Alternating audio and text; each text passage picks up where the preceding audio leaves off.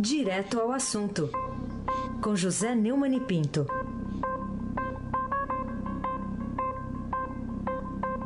Neumani, bom dia. Bom dia, Heisen Abaki, o craque. Bom dia, Carolina Herculin, tintim por tintim. Bom dia. Bom dia, Almirante Nelson Everton Ribeiro volta. Bom dia, Diego Henrique de Carvalho. Bom dia, Moacir Biasi. Bom dia, Clã Bonfim, Emanuel, Alice e Isadora. Bom dia, ouvinte da Rádio Eldorado 107,3 FM. Raíssen Abac, o craque. Neumann, vamos começar com essa manchete aqui do Estadão, é, reportagem aqui do Túlio Cruz segundo a qual o Ministério Público Federal acusa brasileiros, são 11 brasileiros, promover o Estado Islâmico e planejar um ataque. Qual a sensação de acordar e ler uma manchete como essa aí? Essa hora que a gente faz o comentário é uma hora interessante. Eu, às vezes eu faço brincadeiras pessoais, é, mas normalmente eu consigo manter uma certa frieza, uma certa distância, um, um certo espírito crítico para manter aqui o meu tempozinho aqui com você, com Carolina, com Nelson, com Diego, com todo mundo aí, com, com o ouvinte da Rádio Adora. Mas hoje eu não resisto porque essa manchete provocou em mim um triplo arrepio. O primeiro arrepio foi muito pessoal. Acabava eu é, de sonhar que eu estava numa sala é, convivendo com uma cobra imensa e muito perigosa. Eu sabia no sonho que a cobra era perigosa. E, e eu conseguia me proteger dessa cobra com uma, um, uma caixa de, de supermercado, de, uma caixa. Eu conseguia botar a caixa impedindo os movimentos da cobra e toda a minha, e to, o meu sonho inteiro eu passei é, tentando proteger as minhas pessoas queridas que estavam comigo na sala, minha mulher, Isabel, meus netos, e apareciam, assim, uma espécie de referência. Eu não via, não ouvia, mas eu sabia que eles estavam por ali e eu estava querendo é, protegê-los. O segundo arrepio quando eu pego o Estadão na minha porta e me deparo. MPF acusa brasileiros de promover Estado Islâmico e planejar ataque. Duas linhas no alto da primeira página, é, uma página, duas páginas no caderno de internacional e, e, e, o terceiro arrepio foi de pertencer a uma empresa jornalística capaz de dar um furo desse tamanho e de ter um cuidado, que é o cuidado que eu acho que eu tive com a cobra no sonho, para evitar que essa cobra é, inoculasse veneno em pessoas muito queridas minhas. E quando eu falo nisso, eu falo do Brasil inteiro, que eu gosto muito do Brasil, eu amo o Brasil.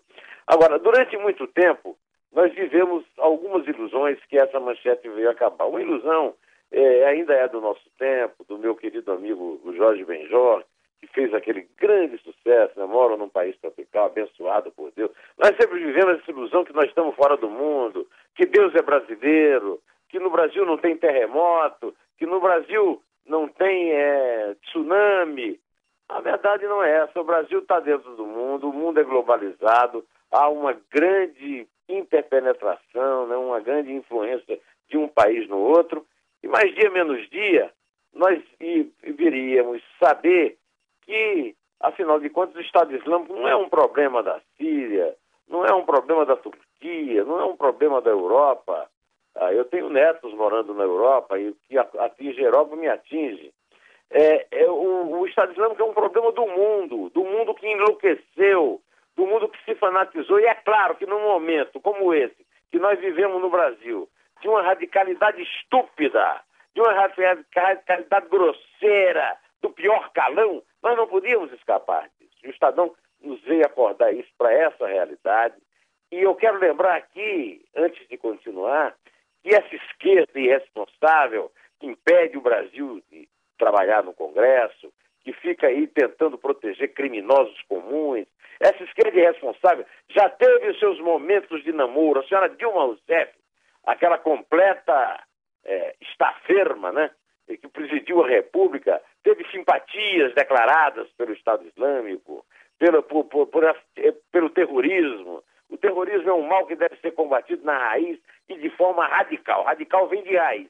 Tem que combater pela raiz, senão nós não sobreviveremos, senão nós não conseguiremos matar a cobra. Carolina Ercolim. Bom, vamos mudar um pouquinho de assunto. vamos mudar um pouquinho de assunto. Queria saber de você que tipo de lições podem tirar do escândalo do qual saiu demitido o presidente do INSS. Esse é um tipo de cobra que nós temos no Brasil, na Francisco Lopes. Mas que figuraça, hein, Carolina? Que figuraça! O Francisco Lopes contratou, deu 4 milhões de reais a uma empresa que o Globo descobriu que era sediada num depósito de bebidas. É, tava, ele bebeu, né? Ele entornou o caldo, né?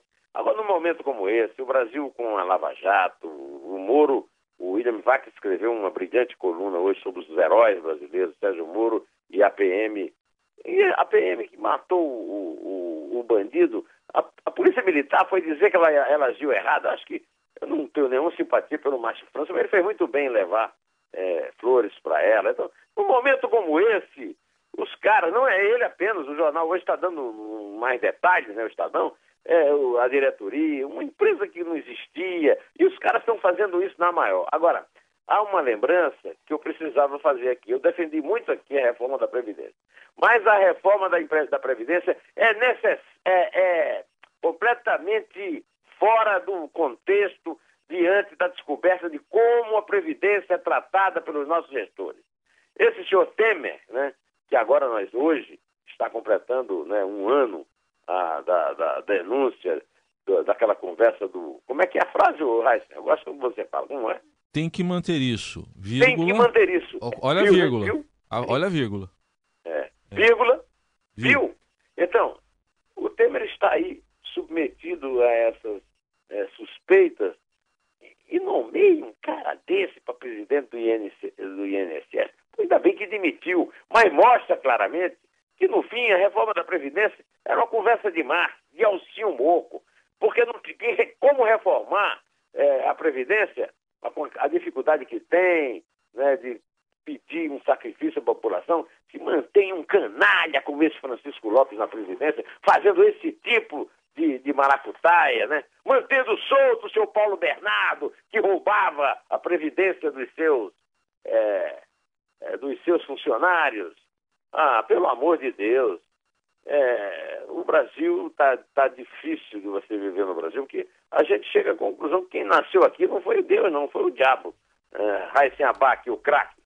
Bom, Neumann, outro assunto aqui para a gente tratar, a perícia da Polícia Federal que atesta que 700 mil reais originários de propinas da Petrobras e achados nos computadores da Odebrecht foram usados na reforma do sítio que o Ministério Público Federal atribui ao ex-presidente Lula, lá o de Atibaia, uh, confirmando a delação premiada do engenheiro Emi Diniz Costa Júnior. Então, e aí, é mais uma um ingrediente nessa acusação aí contra o ex-presidente. É, o, o que me impressiona aí no caso é a defesa do Lula.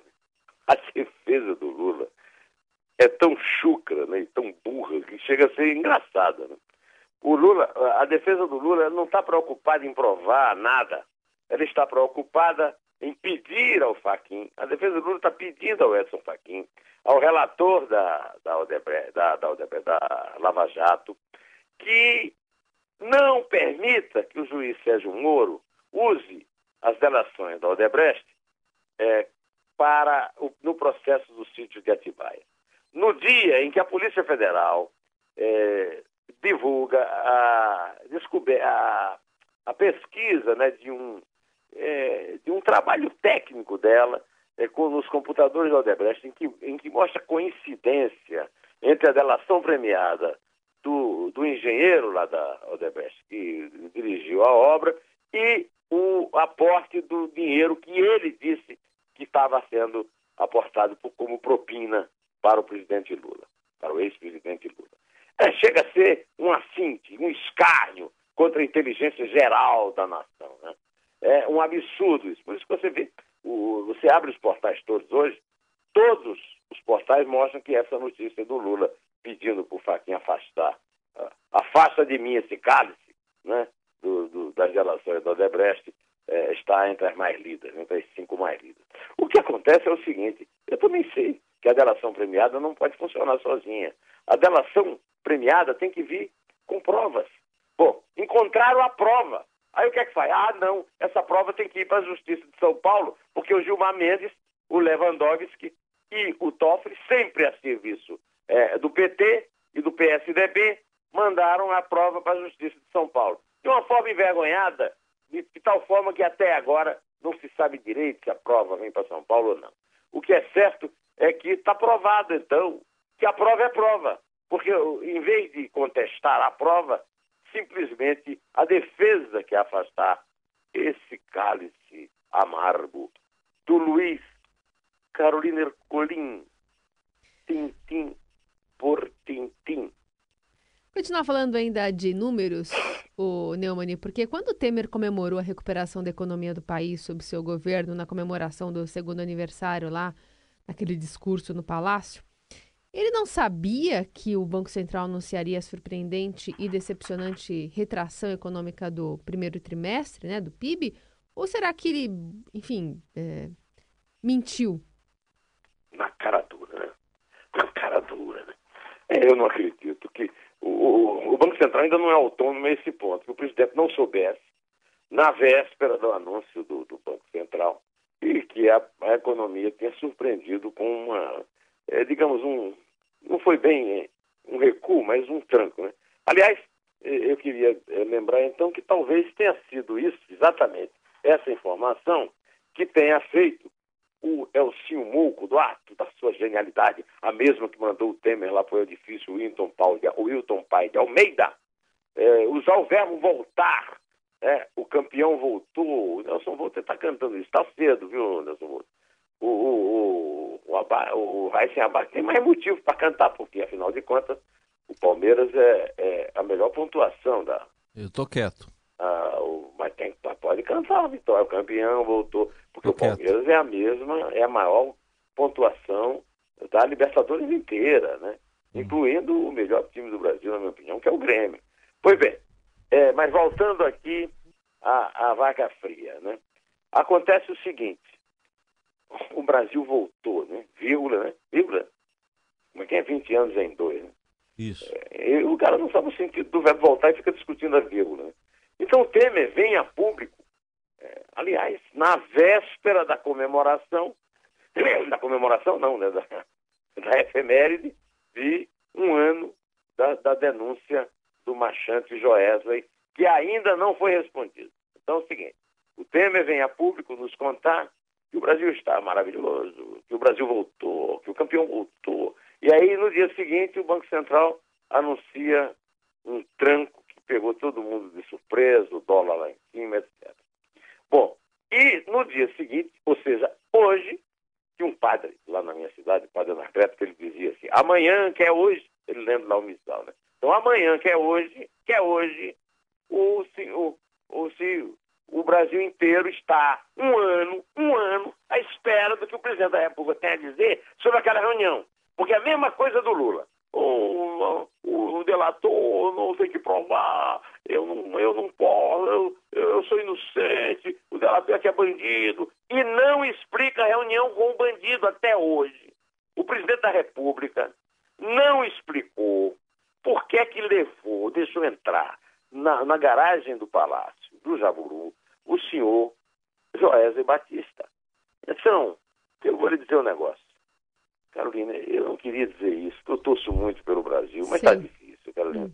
Mentiu na cara dura, Carolina. Mentiu na cara dura. Aysen, Abac, o craque. Bom, Joesley que entrou lá com o codinome Rodrigo, né? Chegou lá. Codinome com... Rodrigo, mas não, eh, não era o Vassalores. Não. Não era o era outro Rodrigo. Era o Ciril Rodrigo Dourado, hum. jogador do Inter. É, seria o Capitão Rodrigo, do Tempo e o Vento? Ah, qualquer Rodrigo, é. tá certo? Pelo amor de Deus. O, o Neumann, vamos falar... um mínimo de, de hum. piedade de nós. É. Vamos falar agora de um documento que foi assinado por ex-governantes da Espanha, da França, Itália, da Bélgica, é, que protestaram nesse documento contra uma eventual proibição de Lula de se candidatar aí na eleição presidencial. E a reação do ministro Aloysio Nunes Ferreira, o que, que você achou? Bom, você que foi criado na, nos ademanes diplomáticos do Frei, do Frei Crisóstomo, né, do professor Benedito. Você acha que o Itamaraty tem que ter luvas de pelica? Então, o senador Aloysio Nunes Ferreira, é, do PSDB de São Paulo, que é o ministro, que é o chanceler, tinha que ter tratado com mais respeito o Máximo da Lema, né, o, o, o Jean-François Hollande, é, é, o, é, essa turma é, os estadistas, socialistas, né, o Zapatero, é, que escreveram uma carta reclamando por que, que o Brasil mantém Luiz Inácio Lula da Silva preso e não deixa se candidatar à presidência. Em primeiro lugar, é o seguinte: o, o Aloysio não tinha nada que usar luva de pelica, não. Ele tinha que bater com luva de boxe, como ele fez. Porque isso aí é o que ele disse que é na nota do Itamaraty. É colonialismo. O nome disso é colonialismo. São colonialistas. O, são os franceses que exploraram a, o Congo. Aliás, foi a Bélgica, que é do cara que fez lá, que explorou o Congo. Os franceses que colonizaram.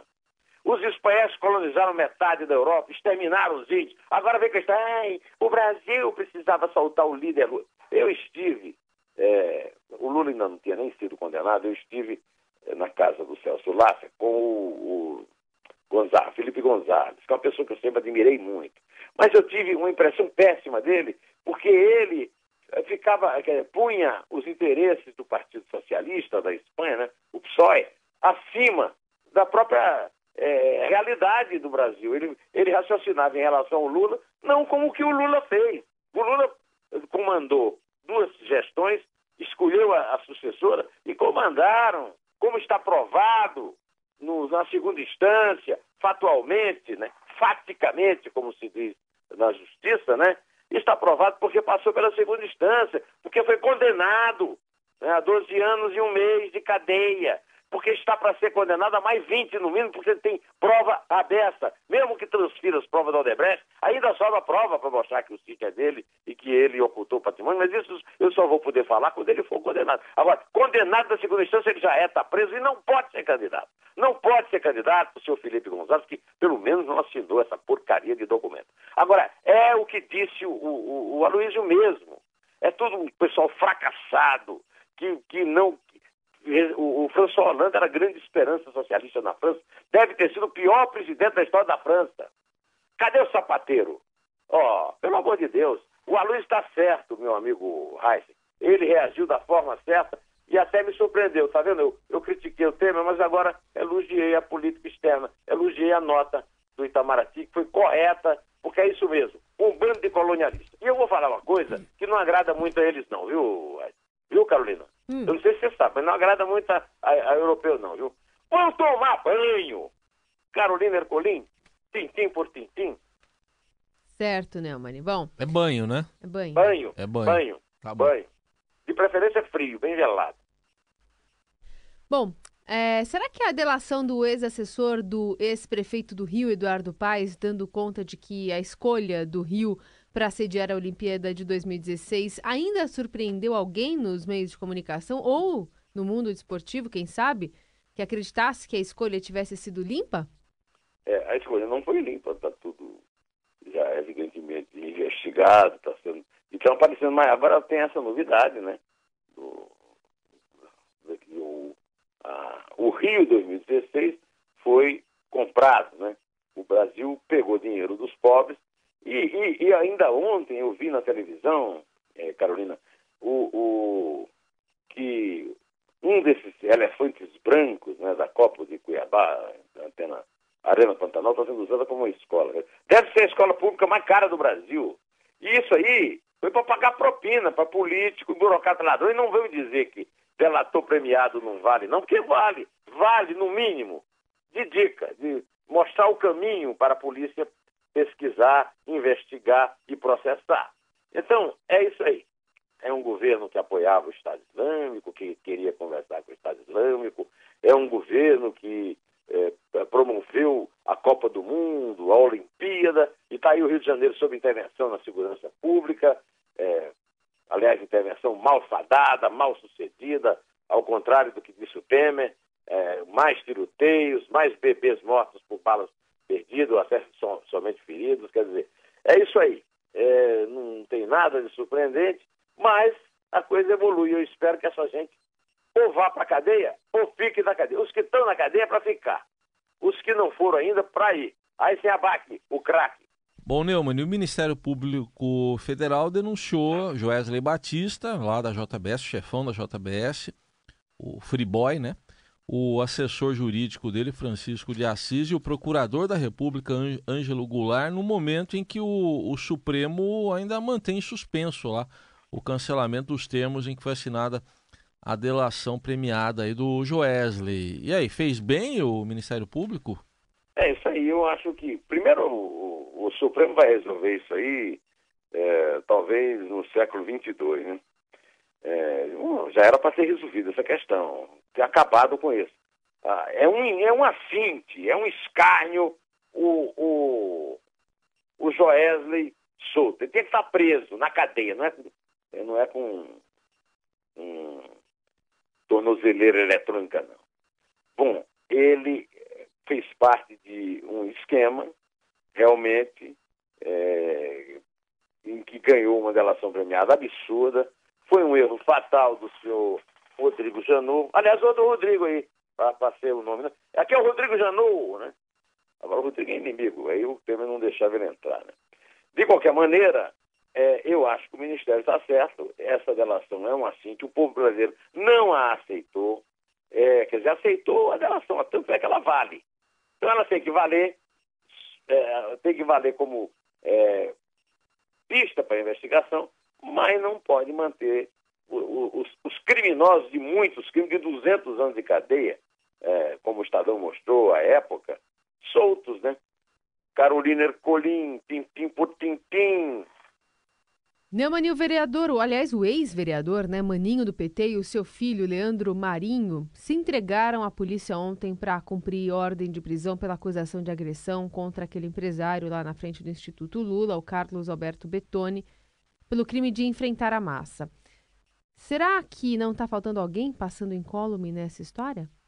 É, em primeiro lugar, é o seguinte: é, eles tentaram um habeas corpus e a justiça negou, porque é um crime comum esse truculento ex-vereador de Diadema, Manuel Eduardo Marinho, é, e o filho, Leandro Marinho, empurraram o Carlos Alberto Betão, que ia passando e fez algum protesto qualquer. O tinha direito a fazer. É, foi imprudente, mas tinha direito a fazer.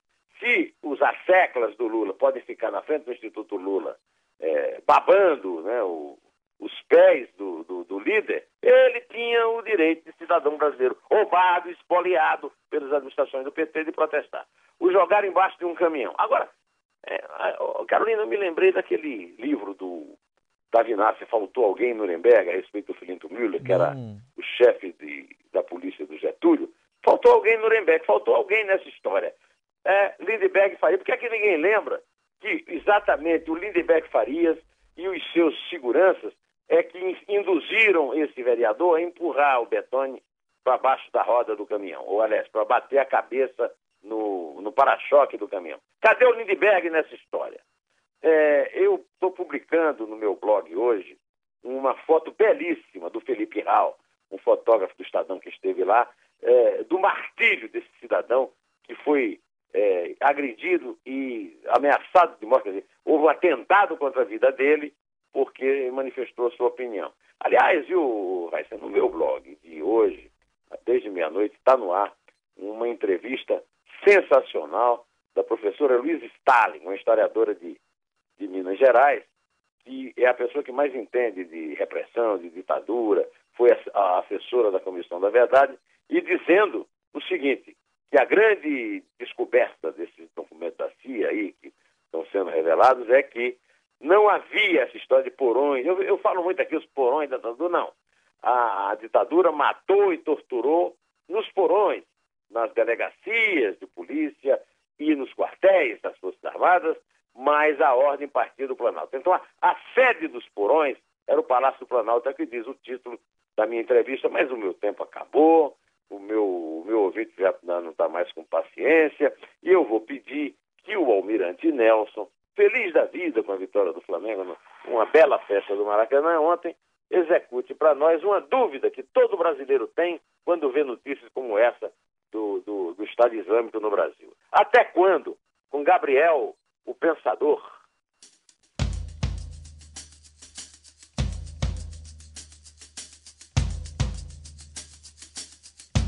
Não adianta olhar pro céu com muita fé e pouca luta.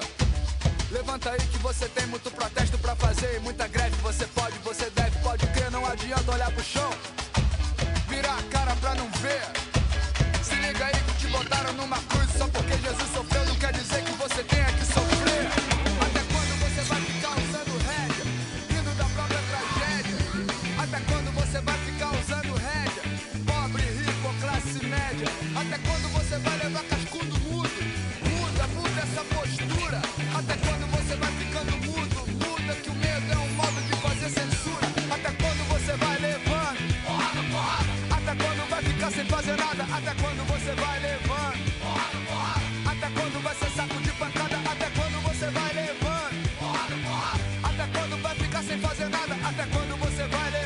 Pode contar os três gols do Borja.